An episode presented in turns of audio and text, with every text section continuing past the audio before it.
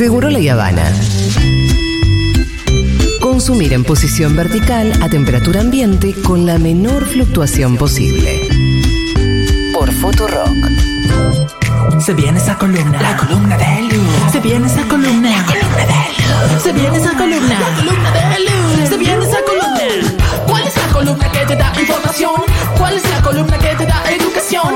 ¿Cuál es la columna que genera emoción en cada emisión? La columna de Lu es la uno. La columna de Lu es mejor que Dolina. La columna de Lu vino a cambiar tu vida. ¡Woo! Rita Cortés, Ricardo Alfonsín, Neo Pistea, ¿qué tienen en común? Siempre escuchan la columna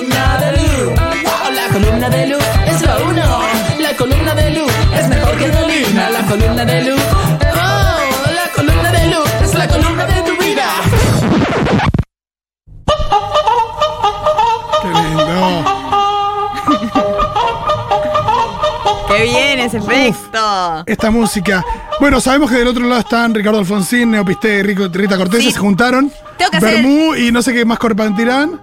Y sí, John Fernet, depende quién. Hay que hacer el challenge de la columna de Lu con la canción y hay que hacer un acorio. Me gusta. Y que lo hagan en TikTok. Muchísimo trabajo. La gente sí, la verdad que los estoy mandando a laburar. Bueno, la música lo ilustra, pero ¿de qué vamos a hablar? Vamos a hablar de Hijitus, pero lo vamos a hacer más extens- extensivo y vamos a hablar de García Ferré. Wow, el Disney argentino se el llama. Disney y su multiverso, porque había un multiverso y para mí fue muy formativo. Me Recontra. olvido, me olvido, pero a veces digo, ¿por qué soy tan melancólica, dramática?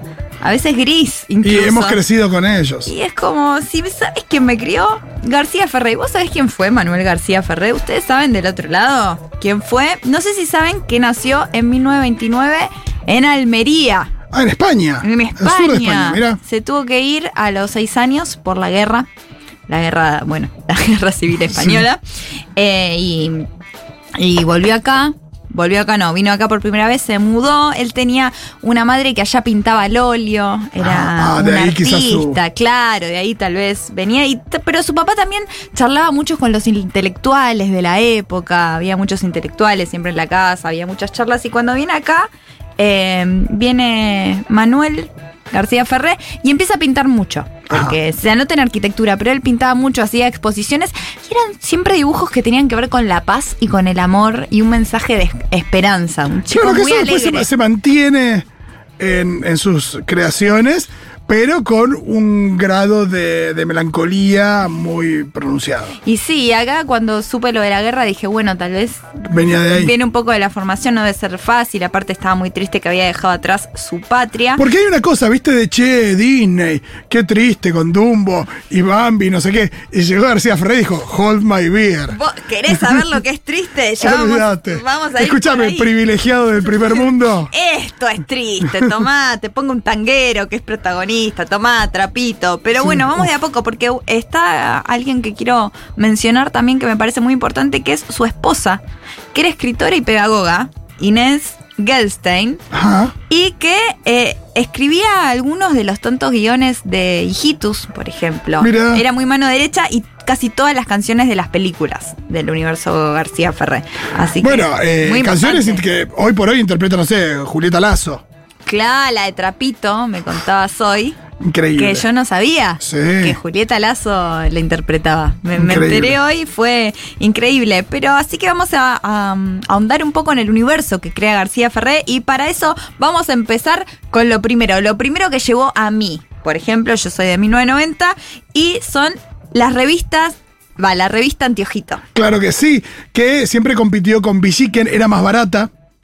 Era más barata, era la que se compraba en mi casa y para mí era.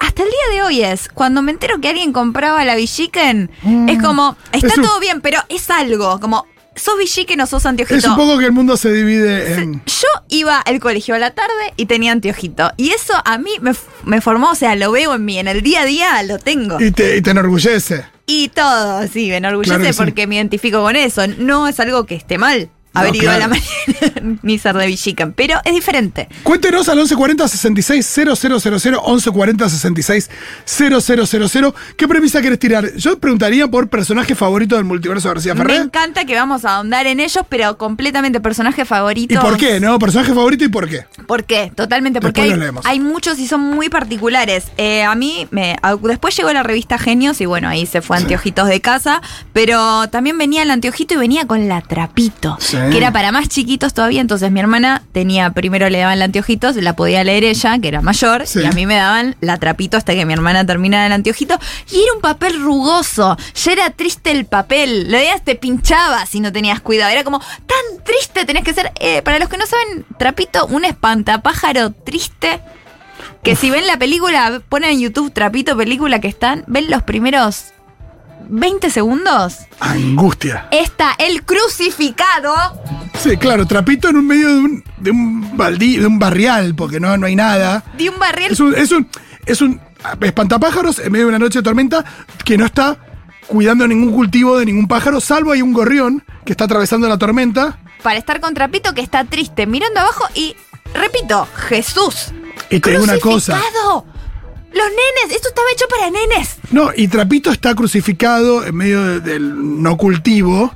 Del no Y cultivo. así todo, tiene espacio y bondad para alojar en su interior a ese gorrión que cae rendido frente al esfuerzo de Sí. su vuelo en la tormenta. Sí, que lo pone en su bolsillo. Sí. Y eso a mí me crió y me formó y ahora soy quien soy, gracias al el anteojito, que también venía con sus bibliotequitas de plástico, con sus enciclopedias que tanto leía. El libro de las maravillas del mundo, yo lo leía todos los días Y prácticamente. me animo a decir que eh, el compromiso de Anteojito con la enseñanza era mucho más fuerte que el de Villiquen. Villiquen, Editorial Atlántida, una editorial que ha estado eh, muy eh, cerca de eh, cuánto gobierno militar haya que gobernado nuestro país. Totalmente. ¿Vos sabés quién era amigo? Gobierno mi- militar o dictadura genocida, vamos a decirlo. Eh, es verdad, hay que Quizás decirlo. con las palabras más correctas. Vamos a usar las palabras que hay que usar. Y voy a decir algo. Trapit, eh, Anteojito a veces tenía amigos, más allá de los de su universo que ahora vamos a hablar. De repente se hacía amigo de San Martín. Sí. ¿Entendés? Y era como, wow, este es San Martín. Yo, y aparte, todo el material didáctico que venía, mi mamá docente se jubiló hace tres años, pero lo siguió usando. Tenía No, claro. su bolsa del 25 de mayo con las cosas de Sí, Anteojito. y Samba no nació de un repollo. Samba no nació de un reposo. Eh, al mismo tiempo, eh, no recuerdo, no, no sé si había tanto revisionismo histórico ni una mirada tan progre de la cuestión, pero bueno, eran otros tiempos, ¿no? Exactamente, eran En el otros 92 se celebraba la conquista de América, vamos a decirlo. Y sí, era el Día de la Raza. digo eso, el, el- ¿Cómo se llama? Quinto centenario. Eh, pero er- eran otros tiempos y la verdad que yo estoy orgullosa de haber leído Anteojito, pero cuando lo revisás decís, che, qué raro esto. Y vamos a empezar por el principio. Lo primero que hace García Ferré es Pío Pío, que era un pajarito, que son las caricaturas donde empiezan a aparecer los personajes de Hitus, por ejemplo. Pero Pío Pío, al principio de todo, de todo, de todo, ¿sabes qué era? Un personaje que se repite mucho en García Ferré, que es un linchera. Esa Mirá. era la palabra. Pío Pío era un linchera. Y yo digo, claro, yo me criaba. Porque yo re veía hijitus. Y a veces lo sigo viendo, los que me siguen en Twitch saben. Eh, y es como, uy, ¿yo cuándo me voy a hacer amiga de un linchera? Tipo, la Claro. palabra linchera, como, si son lo más. Los lincheras tienen todas las aventuras, son personajes que, o sea, ¿por qué no soy amiga de un linchera? Era como muy importante. Y era medio, eh, creo que me lo, o sea, lo he visto, eh, medio como una especie de, de gaucho barra cowboy. Sí, después se hizo, yo me Ah, enteré de casualidad investigando que era eso, pero después fue un cowboy que Claro. tenía ahí en, en la villa donde vivían, o sea, villa, vivían en una villa muy, muy pintoresca, y ahí empezaron a aparecer todos los eh, personajes. Ahora, los personajes son todos muy raros, vamos a andar en todos, pero hay algo que me llamó la atención y son lo que me pasa a mí con el insomnio. Sí. Empiezo, digo, uy, pienso en algo, me levanto, empiezo a wikipediarlo y siempre pienso, ¿quién es el loco que editó esta página? ¿Quién es el lo- loco que editó? Porque en la página de Hitus Sí. se mandó una tesis esta Bien, persona. me gusta. Y yo quiero que la leamos juntos, porque si no, ¿para qué estoy en Segurola de Sí. verano? Que es exactamente, que es el lore de Hitus, porque nunca se entendió de dónde sacó el sombrero mágico. Y lo dice acá, en las palabras, dice, nunca se dio a conocer, para los que no saben, Hijitus era Hijitus y se transformaba en Super Hijitus, Que tenía una galera destartalada, sombrero, sombreritus, conviérteme en Super Hijitus. y ahí se transformaba en superhijitus y que tenía una cabecita de helicóptero. Claro, exactamente. Ahora con Marvel es como el origin story, es muy importante saber de dónde nace, dónde encuentra el sombrero, si es hereditario, cómo surge acá, dice en la Wikipedia. Nunca se dio a conocer con exactitud cómo fue que Hijitus tuvo acceso al sombreritus mágico, ni cómo logró con el tiempo controlarlo y conocer acerca de sus alcances. Eh, Alguien tipeando esto, imagínense, Claro, alguien increíble. tipeando esto. Sin embargo, a través de la cronología de sus aventuras, se han establecido ciertas pistas que podrían sugerir que, y yo me imagino esto leyéndolo frente a una corte Sí, suprema, sugerir que él, él simplemente se encontró con su sombrero de manera casual. Durante las primeras apariciones de Hijitus dentro de la historieta Pío Pío, no da muestras de poseer un sombrero mágico. O sea, era Hijitus. Era, Sí. ah, mira qué bueno Hijitus. Hijitus llega a, Hijitos, llega a Villa Leoncia buscando a su padre. O sea, él está buscando a su padre y uno de los secuaces del bandido local, siempre había bandidos locales, intentaba con un disfraz hacerle creer que era su padre. No, qué. Eran, eran cosas así duras y que iba a llegar a Villa Leoncia a buscarlo. En ese momento Hijitus decide adquirir un sombrero en mejor estado. Claro, quiere ponerse lindo Sí. para su padre. Rarísimo todo. Para ello parte con el caballo Ovidio a buscar uno. Sin embargo, el nuevo sombrero se ve tan destruido y con su copa descosida como el anterior. Aunque estéticamente se asemeja al sombrero mágico, alguien empieza a pensar, ese sombrero mágico, ¿no es? Alguien está tipeando esto, ¿entienden? Y yo lo estoy leyendo a las No, 3 de la mañana En mi cama y se No, y ahora en una radio frente a miles de personas. y para esto hago ra- radio. Tras descubrir Hijitus el engaño perpetuado por Paco Pum, le revela a sus amigos que es descendiente de una dinastía de faraones. Wow. What the fuck, Hijitus? Y demuestra por primera vez que dentro de su sombrero estaba la capacidad de esconder objetos. En ese caso, una corona de su dinastía. O sea, Hijitus era un faraón. What the fuck? Qué bueno que no lo leí estando re loca esto, porque es un montón. Me gusta mucho la voz de Hijitus y me gusta mucho que su sombrero, como decíamos, tiene la copa de mm, como descosida y es como una lata de tomates abierta. Sí, es verdad, es re como una Es el lata de mismo tomates, efecto. es el mismo efecto. Cuando, no te, cuando te dio paja eh, abrirle todo con el abrilato, así la. Y queda ahí, queda medio hijitus. Uh, quedó medio la copa de hijitus. Ahora, lo loco es que los enemigos de hijitus, encabezados, obviamente, ¿por quién? Profesor Neuros. Por Muejejeje. Muejeje, retonto. Claro, al principio no relacionaban que hijitus y super hijitus eran la misma persona. No, me encanta eso. Sí, sí, sí. No, no. Aparte se llama casi igual, porque no es Clark Kent y Super Clark Kent. Es hijitus y super hijitus. Sin embargo, pese a que luego llegaran a conocer a su doble personalidad y que el origen de sus poderes procedían de la magia contenida en el sombreritus, los esfuerzos por robarle esa prenda y tratar de usarla con ventaja demuestran ser inútiles, ya que solo Hijitus era capaz de controlar el proceso de transformación. O sea, vos no te puedes poner el, el sombreritus y ser super fito, ¿entendés? claro, olvídate. es solo Hijitus. Ahora, qué loco. Es como el martillo de Thor.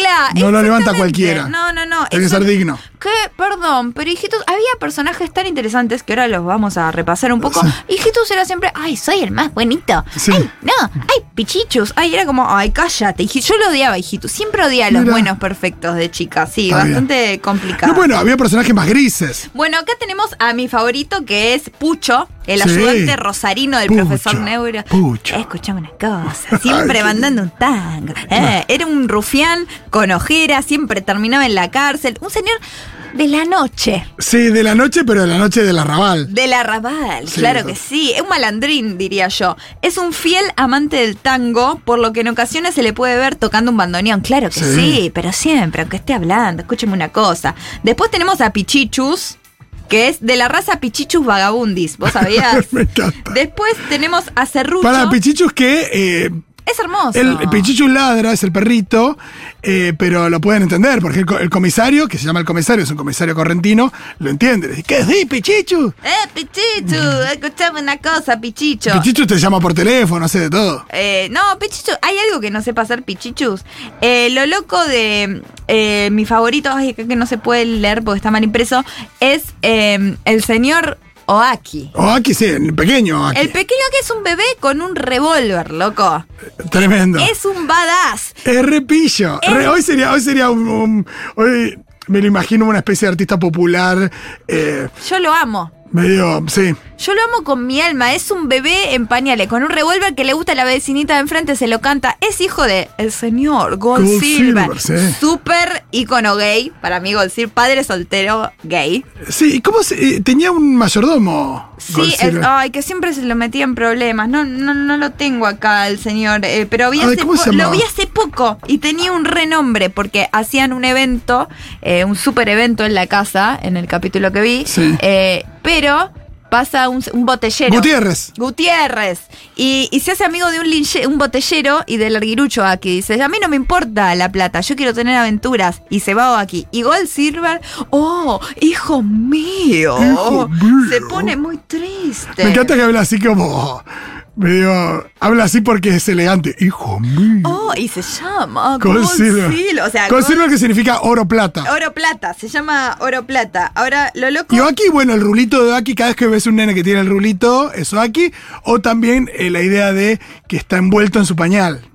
Es bárbaro que esté, porque además es muy Es dinámico. un poco como una oruga, Oaki también se mueve como una. La verdad que sí, es un poquitito un- una oruga. Eh, después estaba el, ¿te acordás del comisario que era correntino? Sí, hermoso. Ah, ¿qué? Eh, que siempre tiene un, un mate en la mano. y el marche preso de Zacatao. Eh, Marte Pérez, Zacatao. Total. Eh, a mí me gustaba mucho el dueño del museo. Ellos iban mucho, yo también vi un capítulo hace poco, pero lo vi en la lista de personajes y dije totalmente, había un dueño de un museo que iban a consultarle a él cuando querían saber algo. Bueno, eso para, para la bajada de línea. A eh, mí me gusta eso. Digo, educativa. Me parecía. Me parecía muy, muy bello.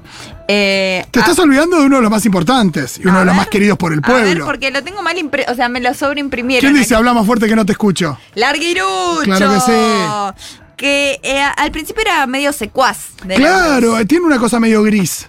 Hay una cosa de soy amigo de los Cae en la mala a veces. Pero soy buenazo. Y a la vez soy medio boludón. Es el que lo usan. La verdad que sí. Pero siempre termina siendo más vivos que todos. Y al final tiene una película con Soledad. Muy bien, O sea- por el gobierno de San Luis. What the fuck?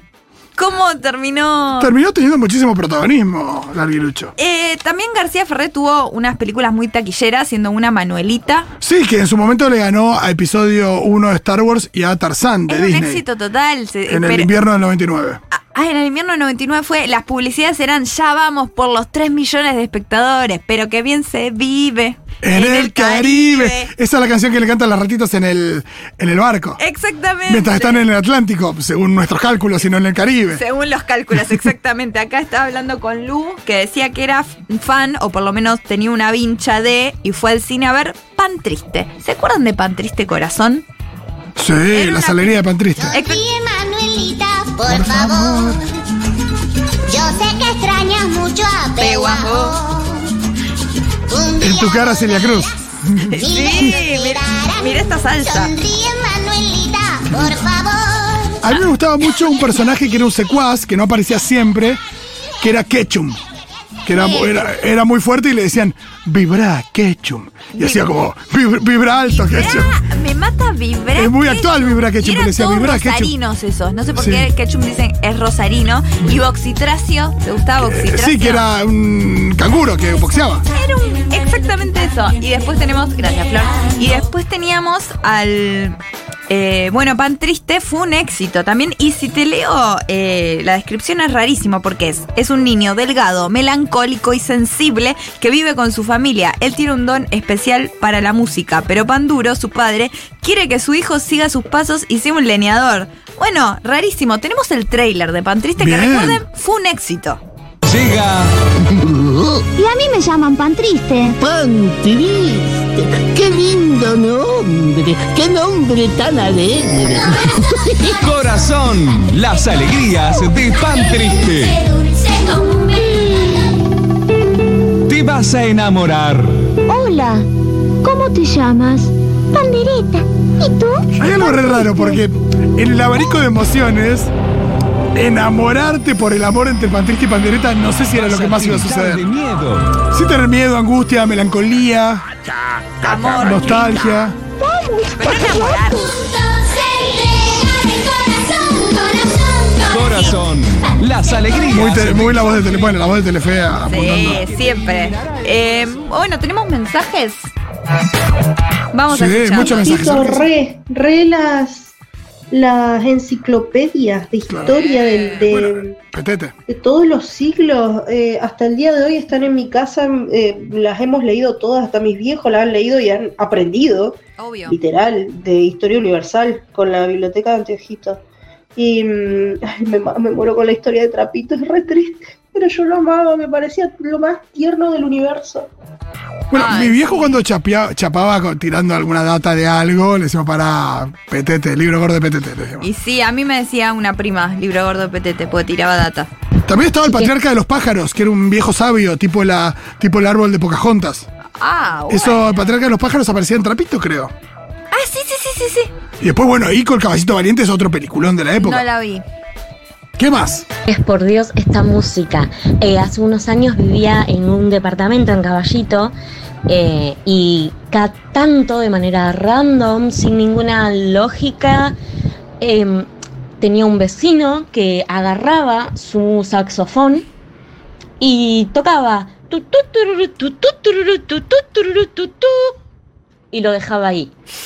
Sábado 3 de la tarde, un lunes a las 7 de la tarde, Yo con saxofón. un miércoles a las 10 de la mañana y no hacía nada más, no es que se quedaba practicando otras cosas, lo agarraba, hacía tu tu y los dejaba. Por un tiempo pensaba que era tipo un rintón.